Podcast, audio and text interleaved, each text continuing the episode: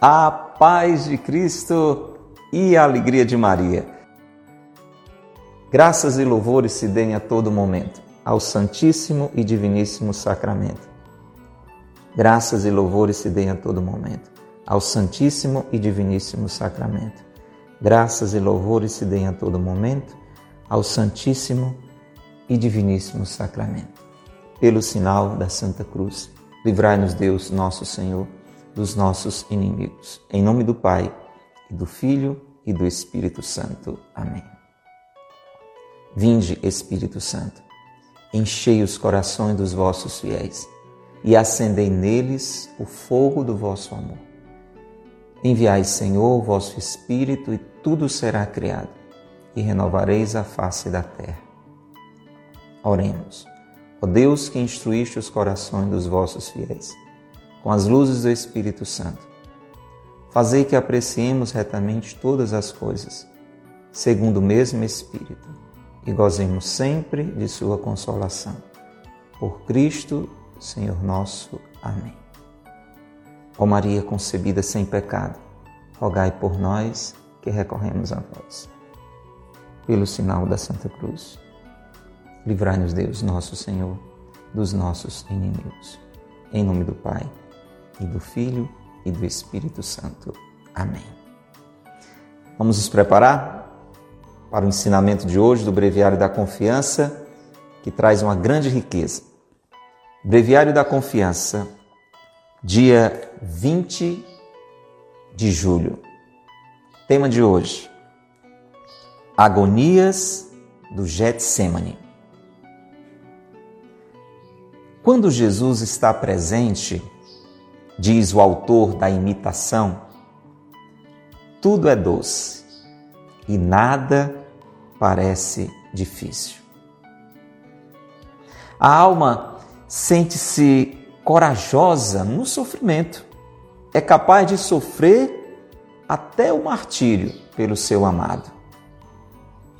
Tudo é fácil e doce no caminho da vida espiritual é o paraíso. Mas Jesus quer os seus eleitos no Calvário e raras vezes no Tabor. Retira-se, afasta-se, depois das consolações do amor sensível e que desolação para uma pobre alma. Que deserto árido a oração. Custam os sacrifícios. Tudo se mudou. A fraqueza e a miséria humana aí estão a esmagá-la. Para as almas verdadeiramente amantes, é uma agonia de Getsemane, é um desamparo da cruz. Durante 40 anos, tão horríveis suplícios esmagaram o pobre coração de Santa Joana de Chantal. Viveu abandonada às penas interiores.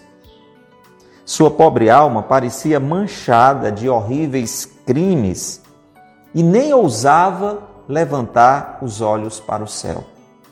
Envergonhada do que lhe parecia ingratidão e impureza. Tentações contra os mais adoráveis mistérios de fé, dúvidas, maus desejos, de blasfemar contra a misericórdia divina.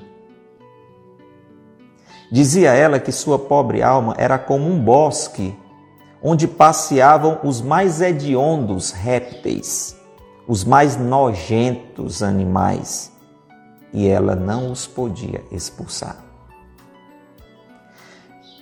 Quando lhe faltavam de provações na vida espiritual, espiritual rolavam-lhe pelas faces grossas lágrimas. As noites passavas em verdadeira agonia. A história das provações interiores da grande santa é um consolo. Foi de agonia Agonias, a vida espiritual de Santa Chantal. E Agonias do Getsemane. Vede que exemplo. Almas provadas, consolai-vos com a santa fundadora da visitação. Vamos lá entrar nessa reflexão. História difícil, né? Talvez a sua esteja sendo uma história difícil também. Sua vida está difícil. Quanta gente passando por momentos difíceis na vida. As dificuldades chegam para mim, chegam para você, às vezes menos, às vezes mais, com menor ou com maior intensidade. E é sempre bom a gente olhar um bom exemplo de pessoas que passaram por dificuldades, as suas dificuldades. Nós aprendemos nesses dias que a gente não compara as dores, né? Então ninguém aqui está para dizer, ah, ela sofreu mais do que eu, ou eu sofri. Ah, eu tô... isso aí não é nada, eu estou sofrendo muito mais do que essa mulher aí, essa, essa santa. As dores não se comparam, a gente aprendeu isso semana passada. Mas nós podemos comparar a maneira com a qual nós estamos enfrentando as nossas dores, as nossas cruzes. E é sempre bom, sem comparar as dores, olharmos bons exemplos.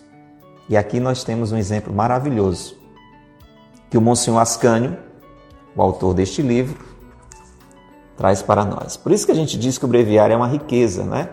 Porque não é simplesmente, e já seria muito, as reflexões desse santo sacerdote que acreditamos que já está com Deus, um homem muito sábio, um homem de oração, mas porque ele traz riquezas da igreja, a vida dos santos, né?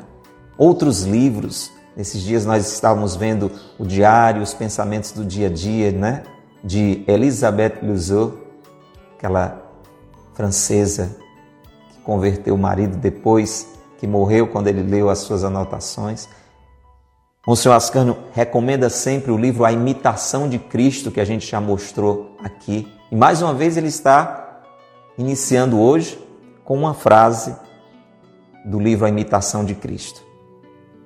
E para a gente entrar nessa, nesta reflexão, eu queria que você abraçasse a sua missão agora de missionário da confiança e convidasse mais alguém para estar conosco. Alguém que talvez não esteja entendendo o que está vivendo, o que está sofrendo, o que está acontecendo e precisa deste ensinamento para enfrentar melhor os seus sofrimentos. Este mês de julho, né, que está caminhando para o final, nós temos mergulhado nesta realidade do sofrimento humano a partir do sofrimento de Jesus no derramamento do seu preciosíssimo sangue para a nossa salvação. Jesus passou pelo sofrimento nos ensinando a fazer a mesma coisa. Inclusive hoje, Monsenhor vai trazer alguns ensinamentos que nós já vimos aqui. Se você está chegando pela primeira vez no Breviário da Confiança, procura aí na playlist se você está no YouTube, vai nos vídeos anteriores no Facebook, vai no IGTV, no Instagram e procura esses outros conteúdos. Neste mês de julho, de modo especial, quando Jesus fala, por exemplo, do seu momento no Getsemane, ali no Horto das Oliveiras, quando estava para começar a sua paixão, hoje o Monsenhor Ascânio faz uma memória também sobre isso aí. Por isso que a cada dia o breviário traz uma riqueza em particular. Tá bom? Então vai convidando mais pessoas, né? Abraço a minha mãe que está acompanhando também. Um beijo, sua bênção, minha mãe. Vamos juntos entrar nessa reflexão. Vamos juntos? Irmãos e irmãs, o Monsenhor Ascânio começa com essa frase do livro A Imitação de Cristo. A frase diz assim: Tudo é doce e nada parece difícil quando Jesus está presente. Quando Jesus está presente, tudo é doce e nada parece difícil. E aí ele descreve como é uma alma que sente esta presença de Jesus bem perto. A alma se sente corajosa, mesmo passando por uma situação de sofrimento. Exatamente por essa presença, por essa sensação, por essa percepção sensível mesmo da presença de Jesus quando está rezando, né? E sente Jesus ali dando forças, consolando, é capaz de sofrer até o martírio, até a morte mesmo, por aquela presença de Jesus. Tudo é fácil e doce no caminho da vida espiritual, quando aquela presença está sendo sentida. Não tem dificuldade. Jesus, com aquela presença, vai acalentando, consolando, confortando, animando o coração. Presta atenção, presta atenção. Ele chega a dizer: é como se fosse o paraíso. Aí você pode dizer: até aí está ótimo, padre. É verdade, mas não para aí. Essa é a questão. Pode ser que você esteja agora nesta fase. Nós temos fases na nossa vida, então tem momentos na nossa vida que é assim. A gente parece que já está no céu, mesmo aqui na terra. Que bom, Deus está permitindo aquele momento para nós. Deus está permitindo consolações, aquela paz no coração, uma, uma alegria que vem de dentro. Você quase que pode tocar em Deus, né? sente Deus tão presente ali. É um momento como Pedro, Tiago e João viveram naquela montanha, o Tabor. Foi isso que aconteceu no Tabor. Era tão bom, tão bom, tão bom, que São Pedro não queria nem sair de lá. Foi assim que eles não, não vamos, vamos mais sair daqui, não. Vamos, vamos construir aqui três tendas, uma para o Senhor, outra para Moisés, outra para Elias. A gente fica aqui mesmo, a gente fica aqui mesmo aqui no chão, não tem problema. Eu, Tiago, João, aqui está tão bom, tão bom. A gente está vendo a maravilha que o Senhor é, porque Jesus ali se transfigurou, não tinha mais nada de escondimento, né? era a própria glória do céu. Eles tiveram uma antecipação do céu ali. E às vezes e que bom quando isso está acontecendo também na nossa vida. Deus seja louvado se você está experimentando um momento assim. É importante, é necessário, tanto que nesse exemplo que nós falamos aqui, Jesus permitiu para Pedro, Tiago e João essa experiência do céu. Mas sabe por que Jesus permitiu essa experiência para eles? Porque estava bem próximo o momento da sua paixão. Jesus sabia que eles iriam ficar é natural entender isso, atordoados quando vissem que ele, que fez tantos milagres, que falou sempre de forma tão maravilhosa, iria ser condenado, iria morrer na cruz, daquela forma tão triste que nós conhecemos. Então Jesus permitiu aquele momento para eles, para que aquilo ficasse guardado no coração, na memória dos apóstolos, de modo que eles tivessem forças para enfrentar o momento da cruz de Jesus o momento da cruz deles. Você sabe, São Pedro, esse que queria fazer as tendas e ficar ali, ele morreu crucificado. Ele morreu crucificado. Tiago morreu também logo no início ali da igreja. Foi decapitado. João morreu exilado. Foi para uma ilha não de férias, né? no exílio, na solidão.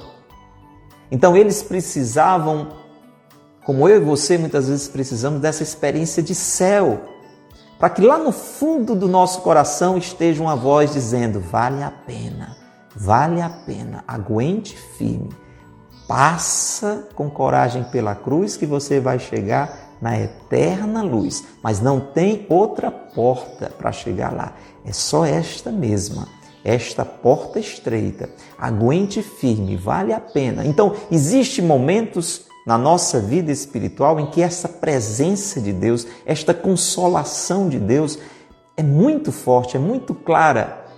E, e nesses momentos nada parece difícil, tudo é doce.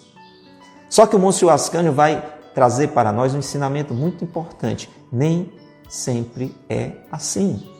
Deixa eu dizer para você, talvez se você está nesse momento de paraíso, se você está nesse momento de tabor, bendito seja Deus, Ele é muito, muito, muito importante para mim para você, porque Ele abastece a nossa vida com esta verdade da eterna felicidade. Mas a vida não é sempre assim o um paraíso. Vão haver momentos difíceis, e aí é possível que você não esteja vivendo um momento de paraíso, não esteja vivendo um momento de Tabor, mas esteja vivendo um momento de Getsemane. Por isso que o tema de hoje é Agonias do Getsemane. E ao contrário do Tabor, olha lá, os três personagens estão lá também: Pedro, Tiago e João. Os mesmos que estavam no Tabor. Só que a cena agora é outra. Jesus não está mais cheio de glória, resplandecente, com as vestes tão alvejadas que nenhuma lavadeira teria condição de deixar daquele jeito, tão branco que era. Jesus está sofrendo, vivendo uma agonia, suando sangue e solitário. Até porque os três acabam dormindo, de vez em quando cochilam. Eu acho porque o espetáculo não era tão bonito quanto, quanto o outro, né? Não tinha tanta luz, tinha escuridão, tinha solidão, tinha sofrimento. Monsenhor Ascânio vai dizer: Jesus quer os seus eleitos no Calvário e raras vezes no Tabor. Por que isso? Por que será que Jesus permite que muitas vezes a gente viva esta realidade do Calvário e poucas vezes essa realidade do esplendor da glória? Para que o nosso amor seja verdadeiro e não um amor interesseiro. O meu amor e o seu por Deus deve ser um amor verdadeiro e não um amor interesseiro. Preste atenção nessa comparação. Imagina um casal. E um faz sempre o que o outro quer. Um nunca contraria o outro. Eles vivem no paraíso e se amam. Tudo bem, vamos dizer que não é verdade. Quem sou eu para dizer que um não ama o outro? Mas veja se você concorda comigo. No momento em que este paraíso começa a se complicar, e um e outro começam a mostrar as suas fraquezas, os seus pecados, as suas dificuldades, no momento que um começa a exigir paciência do outro, causar problemas para o outro, criar dificuldades para o outro. Só aguenta quem ama, não é não? Onde é nesses dois cenários que você percebe que um amor é mais sincero, é mais verdadeiro, é menos interesseiro? Aonde é? Ali quando está dando tudo certo, naquele pequeno paraíso, ou quando os dois estão enfrentando muitas dificuldades, inclusive um para com o outro. É claro que o amor é mais verificado, é mais comprovado quando ele é provado. E Deus precisa que o meu amor e o seu amor por Ele não seja um amor interesseiro, mas seja um amor verdadeiro. Gente, isso é muito importante porque muitas vezes nós não procuramos a Deus nós procuramos o que Deus pode nos dar.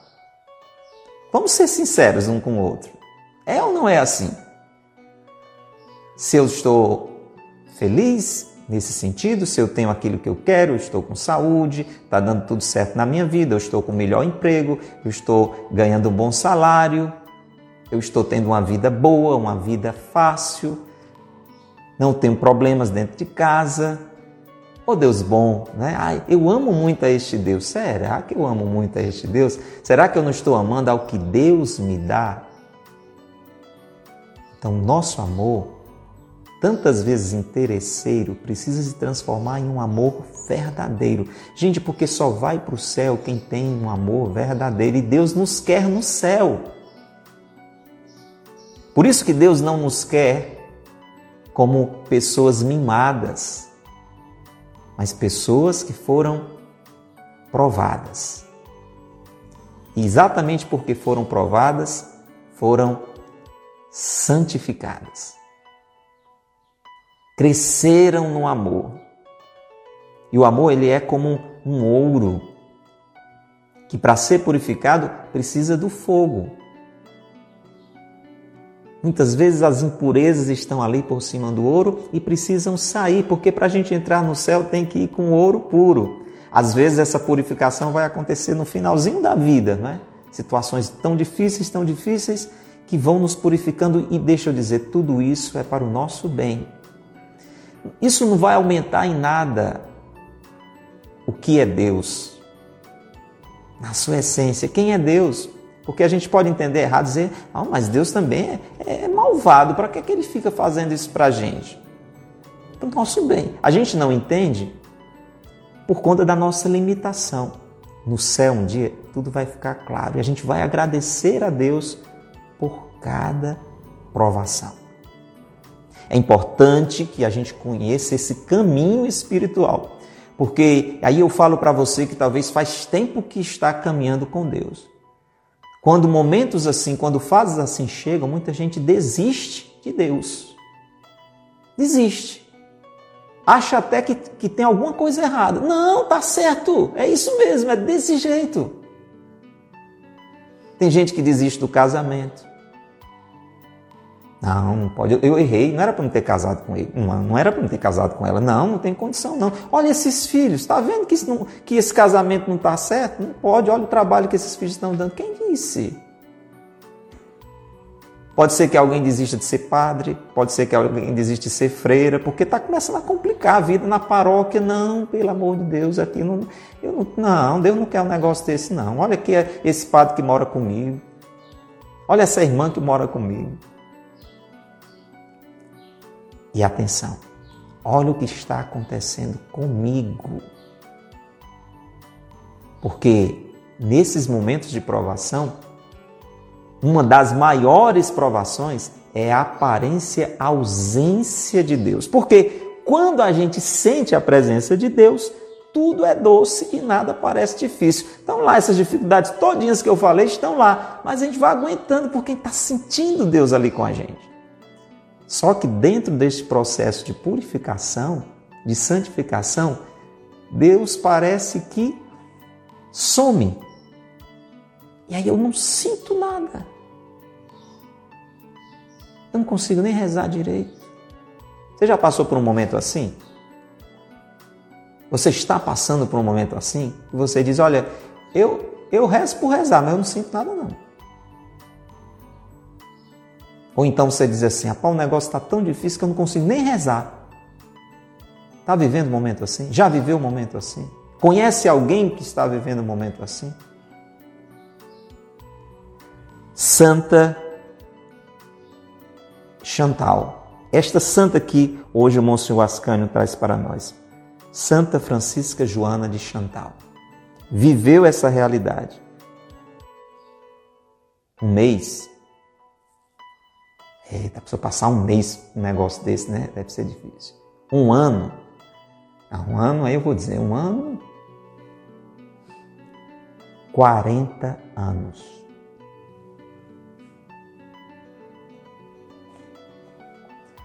Há quanto tempo é possível que eu ou você estejamos assim? Ah, você diz, ah, eu acho que, que faz tempo, viu? Faz tempo que eu estou desse jeito. Durante 40 anos. Esta santa, Santa Francisca Joana de Chantal. Ela passou por essa experiência desta aparente ausência de Deus. Eu estou insistindo nessa expressão porque Deus é sempre presença, mesmo na sua aparente ausência. Deus sempre está ali. Deus nunca nos abandona. Mesmo que a nossa sensação seja aquela que o próprio Jesus se permitiu experimentar. Meu Deus, meu Deus, por que me abandonastes? Deus nos permite esta sensação de ausência. Mas Ele é fiel e sempre está, mesmo no escondimento, com a sua divina presença. É como aquela experiência dos dos apóstolos no meio da tempestade, né? As águas se agitando e tal, e Jesus dormindo, mas presente, provando a fé. Se talvez naquele momento ali da tempestade Jesus estivesse acordado, né? Com os braços erguidos assim para o mar, eles, os apóstolos iam estar de braços cruzados assim, aí, aí agora, agora, agora você não vê aí, mais um milagrezão dele. É. E a prova da fé? Jesus precisava estar dormindo para que eles percebessem a necessidade de acreditar mesmo quando Deus parece não se manifestar. É este o caminho que Deus precisa fazer comigo e com você. Por isso que a gente tem que entender esta verdade. Jesus quer os seus eleitos no Calvário e raras vezes no Tabor. Aí o que é que ele faz? Retira-se, afasta-se. Depois daquelas consolações, né? depois daqueles momentos em que você respirava e sentia até o perfume de Jesus, ele retira-se, afasta-se. E aí a nossa alma experimenta esta desolação. A oração, que antes parecia que você estava no jardim do paraíso, se torna um deserto árido.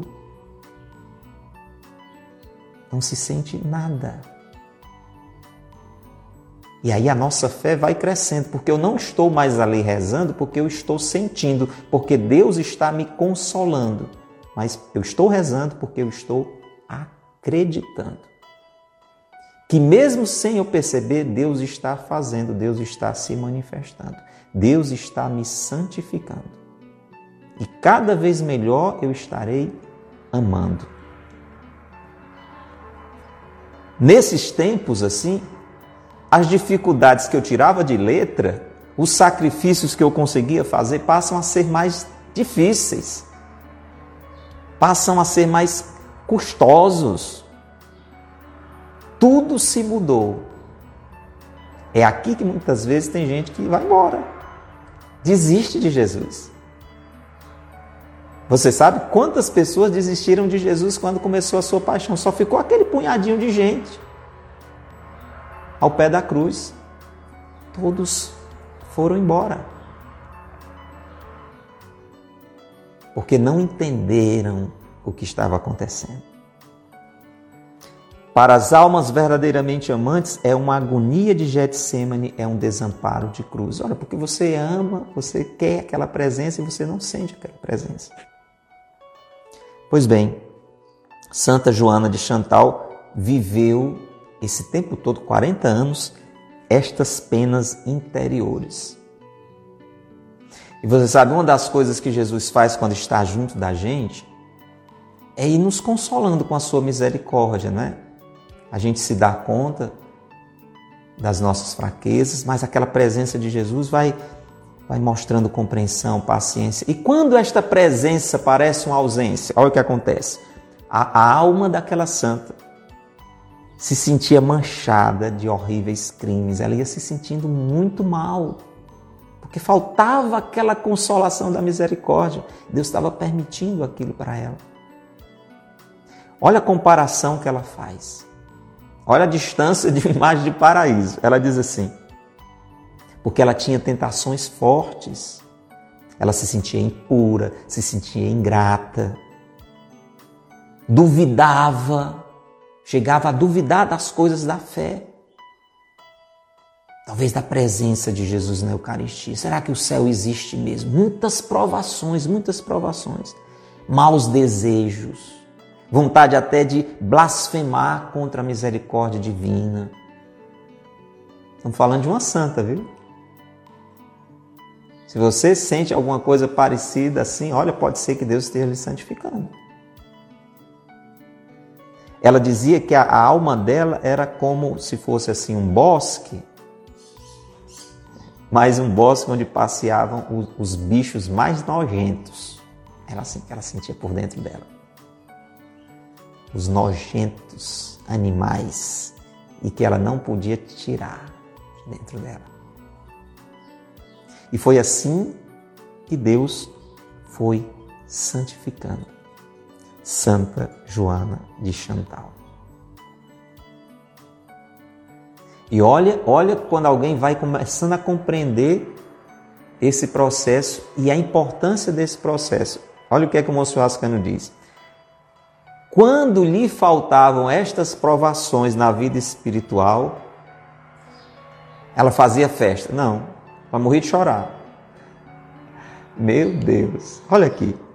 Quando lhe faltavam de provações na vida espiritual, rolavam-lhe pelas faces grossas lágrimas, porque ela sabia que eram naqueles momentos em que Deus mais trabalhava a sua santidade, em que o seu amor ia sendo mais provado, mais amadurecido, mais edificado.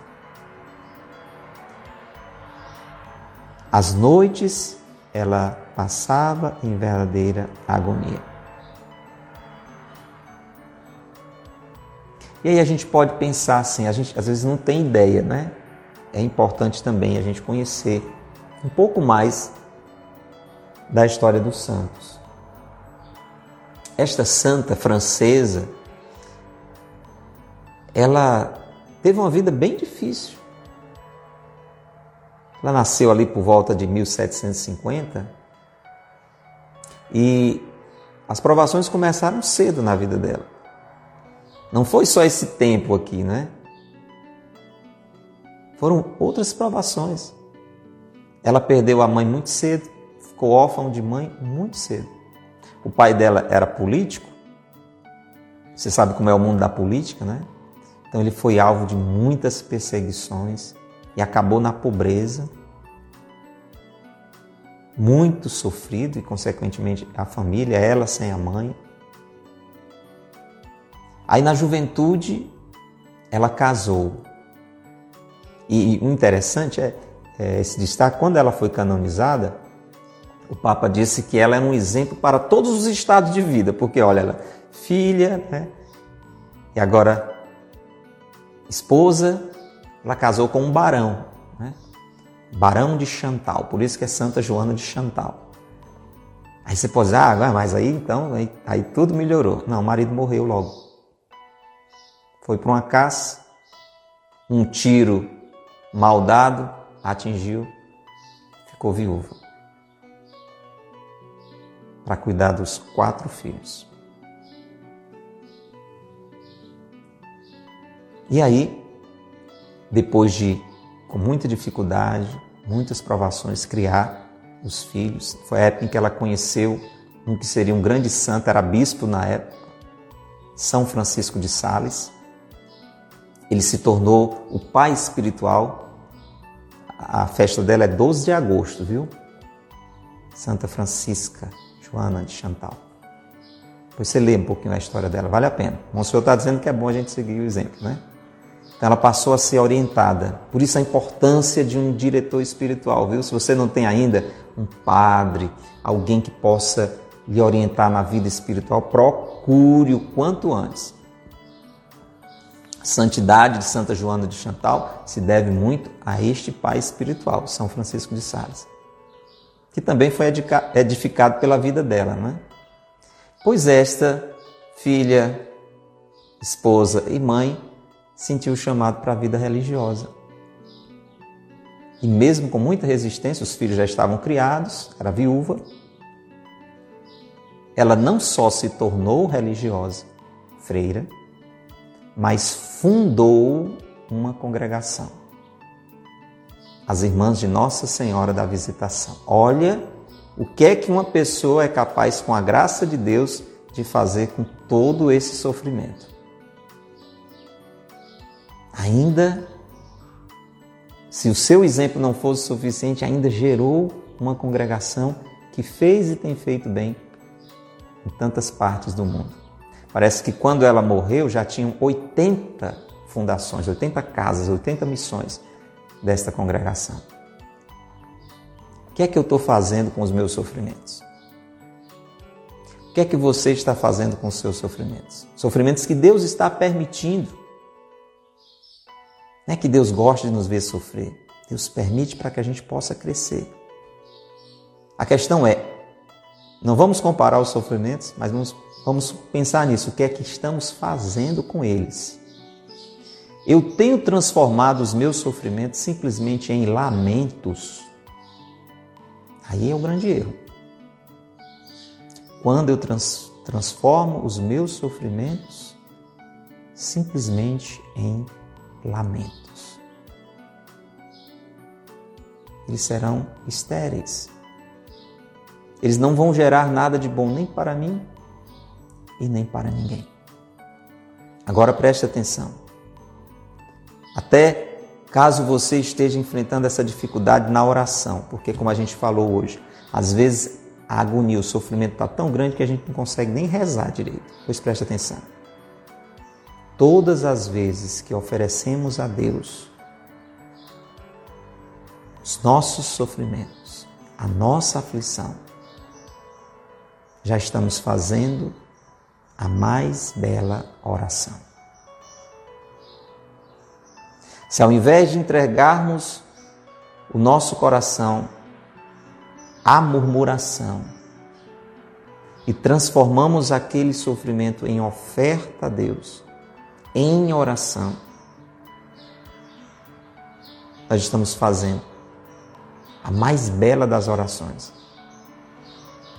Mesmo sem nada dizer, mas em o sofrimento a Deus oferecer. Como Jesus nos ensina no seu grande sofrimento, Pai, em tuas mãos eu entrego o meu espírito. Já será uma oração belíssima que agradará muito o coração de Deus e dará inúmeros frutos na nossa vida e na vida de pessoas que nem sequer nós conhecemos. Olha lá, quando foi que você pensou que ia conhecer essa santa francesa chamada Santa Joana de Chantal? E ela está fazendo bem para mim e para você com seu testemunho de vida sofrida, mas a Deus oferecida. Vamos rezar hoje.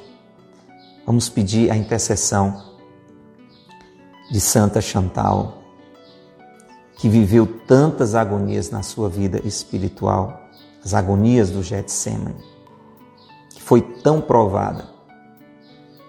Vamos pedir que ela interceda por cada um de nós para que nós não desistamos de Deus, para que nós não nos entreguemos ao desespero, para que nós não desistamos de nós mesmos, quando nos acharmos as piores pessoas do mundo, quando sentirmos esta ausência aparente de Deus, essa falta de consolação, que não nos entreguemos ao abatimento, à tristeza, à decepção, à frustração, mas ofereçamos ao Senhor a nossa aflição.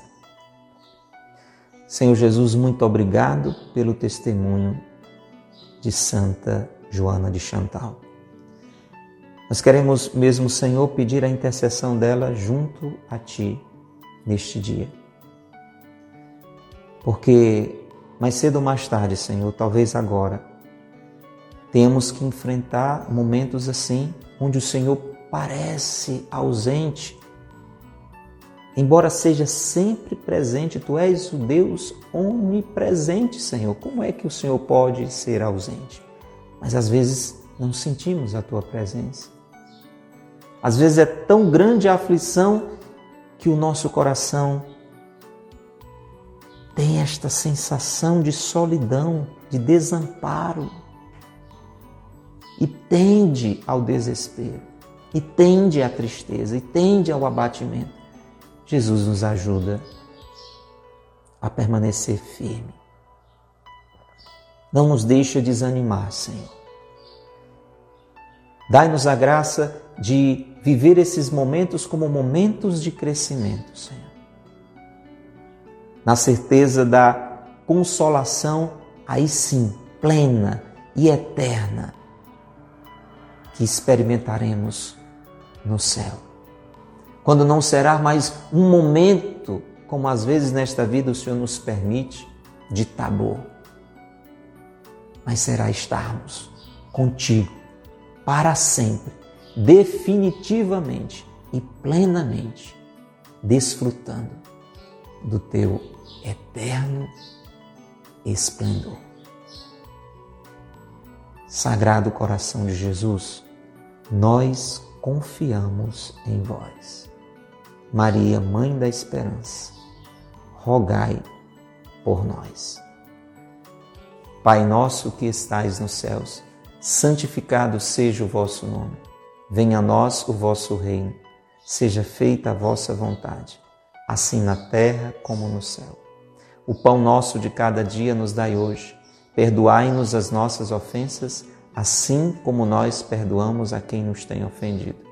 Não nos deixeis cair em tentação, mas livrai-nos do mal.